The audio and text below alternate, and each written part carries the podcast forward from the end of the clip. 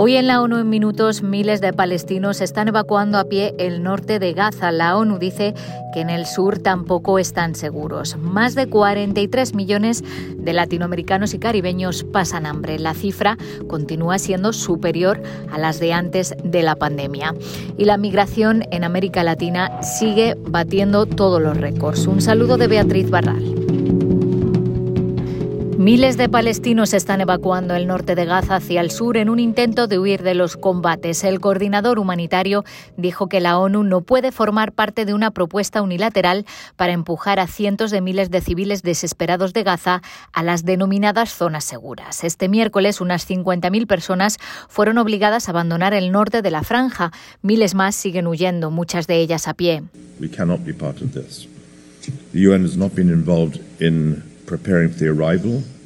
No podemos ser parte de esto. La ONU no ha participado en la preparación de la llegada de desplazados a ninguna posible zona segura de Gaza. Y tenemos serias preocupaciones, sostuvo Martin Griffiths en su discurso en la Conferencia Humanitaria Internacional convocada por el presidente de Francia.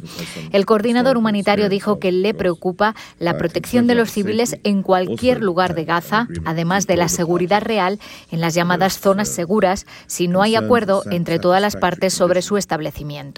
En ningún lugar de Gaza sostuvo hay condiciones satisfactorias que garanticen refugio, alimentos, agua, saneamiento y salud adecuados.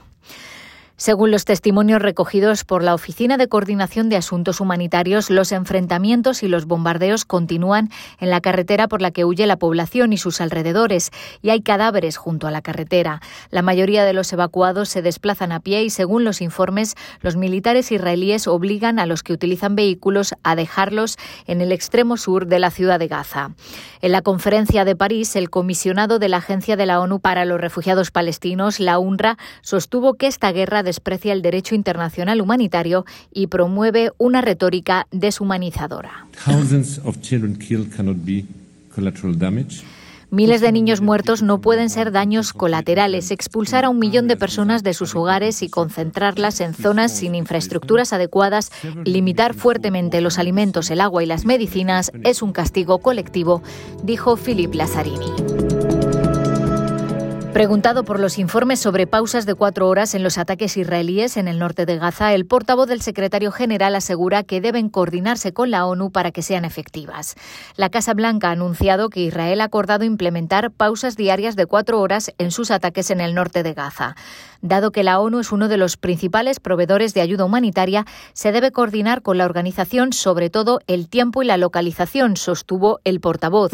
Para que sea seguro para fines humanitarios, tiene que ser acordado con todas las partes en el conflicto para que sea verdaderamente efectivos, dijo Estefan Dujarric. Cambiamos de asunto. El hambre en América Latina y el Caribe sigue en niveles más altos que antes de la pandemia de COVID-19. El 6,5% de la población, 43,2 millones de personas, pasan hambre, según un nuevo informe de varias agencias. La cifra representa una leve mejora de 0,5 puntos porcentuales respecto de la medición anterior, pero la prevalencia de hambre en la región todavía se encuentra 0,9 puntos porcentuales por encima de los registros de 2019 previos a la pandemia. Vemos cómo cada vez nos alejamos más del cumplimiento de la Agenda 2030, dice la Organización para la Alimentación y la Agricultura, la FAO. En 2022, 247,8 millones de personas en la región experimentaron inseguridad alimentaria moderada o grave. Es decir, se vieron obligadas a reducir la calidad o la cantidad de la comida que consumieron o incluso se quedaron sin comida, pasaron hambre y en el caso más extremo pasaron días sin comer. Esta cifra significa una disminución de 16 millones y medio de personas respecto a 2021. En Sudamérica y Mesoamérica, más del 30% de la población sufre inseguridad alimentaria. En el Caribe, la cifra asciende al 60,6%. Y las tasas de migración en toda la región siguen disparándose. Más de mil personas llegan diariamente a Panamá por el Darién. En Honduras, octubre marcó el tercer mes consecutivo de récord de llegadas irregulares al país, con más de 100.000 migrantes y refugiados cruzando las fronteras hondureñas. Al 30 de septiembre, más de 408.000 personas han cruzado por la selva del Darién entre Colombia y Panamá. De ellos, casi 89.000 son menores de edad, una cifra que cuadruplica con creces el número de niños y niñas que cruzaron durante el mismo periodo de 2022. Según un informe de la Oficina de Coordinación de Asuntos Humanitarios, los centros de recepción en el Darién están desbordados. Uno de ellos, con capacidad para 500 personas, ha estado intentando atender a más de 5.000. En Honduras, entre enero y octubre, el Instituto Nacional de Migración ha registrado 442.000 entradas irregulares, más del doble de las 188.000 llegadas registradas en todo 2022. Según informes, el 30 de octubre, una caravana con al menos 8.000 migrantes partió de la frontera sur de México en dirección a Ciudad de México y con la intención de continuar hasta la frontera con Estados Unidos.